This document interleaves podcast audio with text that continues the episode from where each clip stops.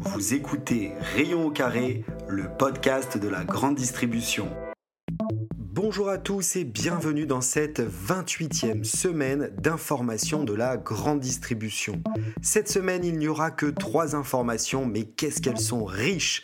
Nous allons parler de Carrefour avec l'achat de Cora Match, nous allons aussi passer au travers des accords casino et enfin nous parlerons d'infidélité. Restez à l'écoute de ces trois sujets et on démarre maintenant. Chaque semaine, je me mets au défi de vous donner en 10 minutes l'actualité d'un univers qui touche tous les ménages en France. Je veux bien sûr parler de la grande distribution. Alors que vous soyez du côté fournisseur ou du côté distributeur, vous trouverez ici des éléments pour partager et co-construire dans ce monde dicté par le consommateur et son portefeuille. Notre première actu, Carrefour rentre dans le match. C'est l'information qui est tombée mercredi soir par un article paru dans les échos. Carrefour s'achète Cora et Match pour 1 milliard d'euros. Carrefour va prendre la main sur 60 hypermarchés et 115 supermarchés par cette acquisition. On va donc voir disparaître l'un des derniers distributeurs régionaux très implantés dans la région Grand Est. En juin 2019, Alexandre Bompard, PDG du groupe Carrefour, avait dit, je cite, il y a beaucoup de concurrents et les marges sont faibles dans le secteur. De plus, nous ne sommes qu'au début de l'arrivée des grandes plateformes comme Amazon. Il y aura des difficultés et des consolidations dans les années à venir, fermez les guillemets. Alors, par consolidation, il voulait parler de rachat pour gagner des mètres carrés de surface de vente.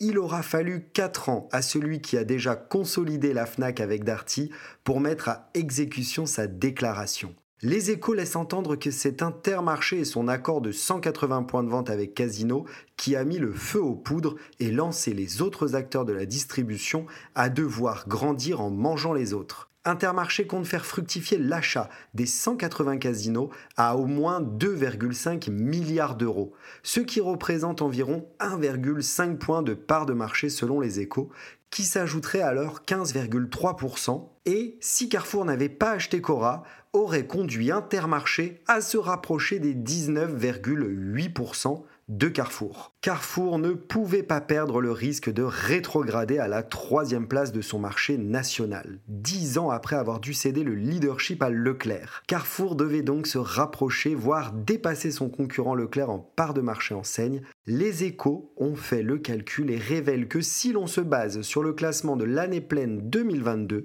Carrefour plus Cora atteignent 22,6% de part de marché un poil devant Leclerc qui était à 22,4%. L'article paru dans les échos rappelle qu'en avril de cette année, Cora s'est séparé de ses 10 hypermarchés et 8 magasins proximité Cora Urbain en Roumanie. Avec déjà pour repreneur, je vous le donne dans le mille, Carrefour.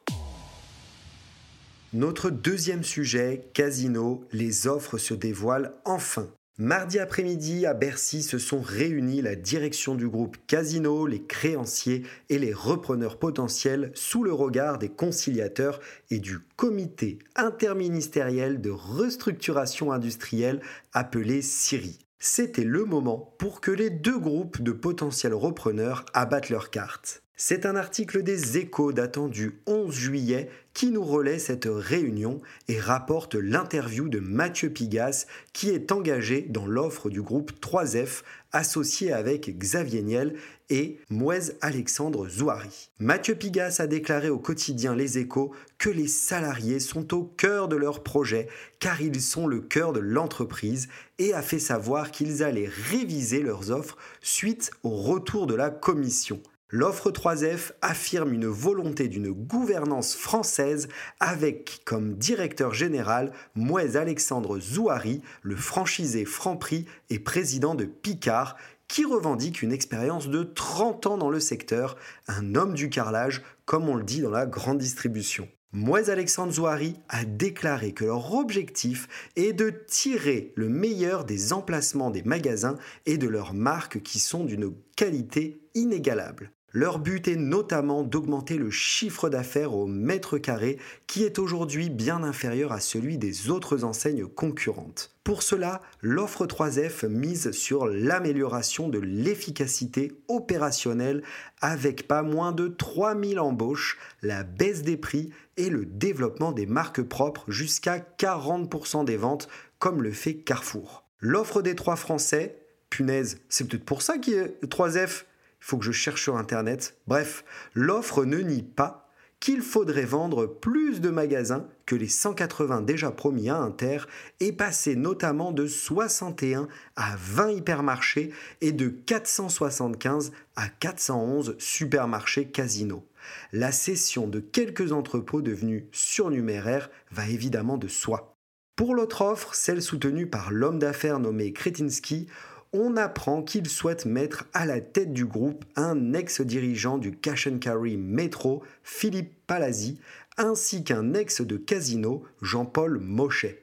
Ils sont tous les deux deux hommes d'expérience de la grande distribution avec un ancien directeur des opérations passé par la tête de l'entreprise Lactalis et le second a pris beaucoup d'expérience avec Jean-Charles Naori, l'actuel PDG du groupe Casino, et a ensuite pris les commandes de Monoprix et Franprix.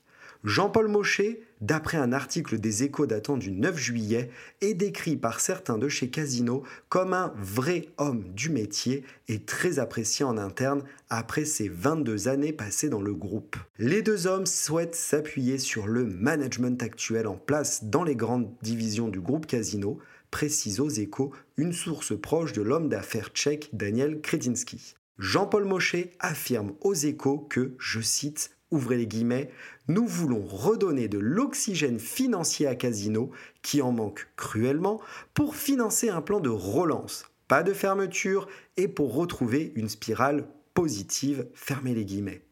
L'article très complet des échos termine par le retour qu'a fait Bruno Le Maire, le ministre de l'économie, mardi à l'Assemblée, où il a indiqué que l'État aurait deux points d'attention. Le premier, la solidité du projet industriel et le deuxième, l'emploi, notamment l'avenir des 50 000 salariés du groupe en France, ainsi que l'avenir des 1500 salariés du groupe à Saint-Étienne le ministre de l'économie a jugé les deux offres de reprise solides et promis de ne pas prendre parti. Peu de personnes aujourd'hui se risquent à faire un pari sur l'issue de ces négociations, d'autant que Casino n'a exprimé publiquement aucune préférence pour l'une ou l'autre des propositions.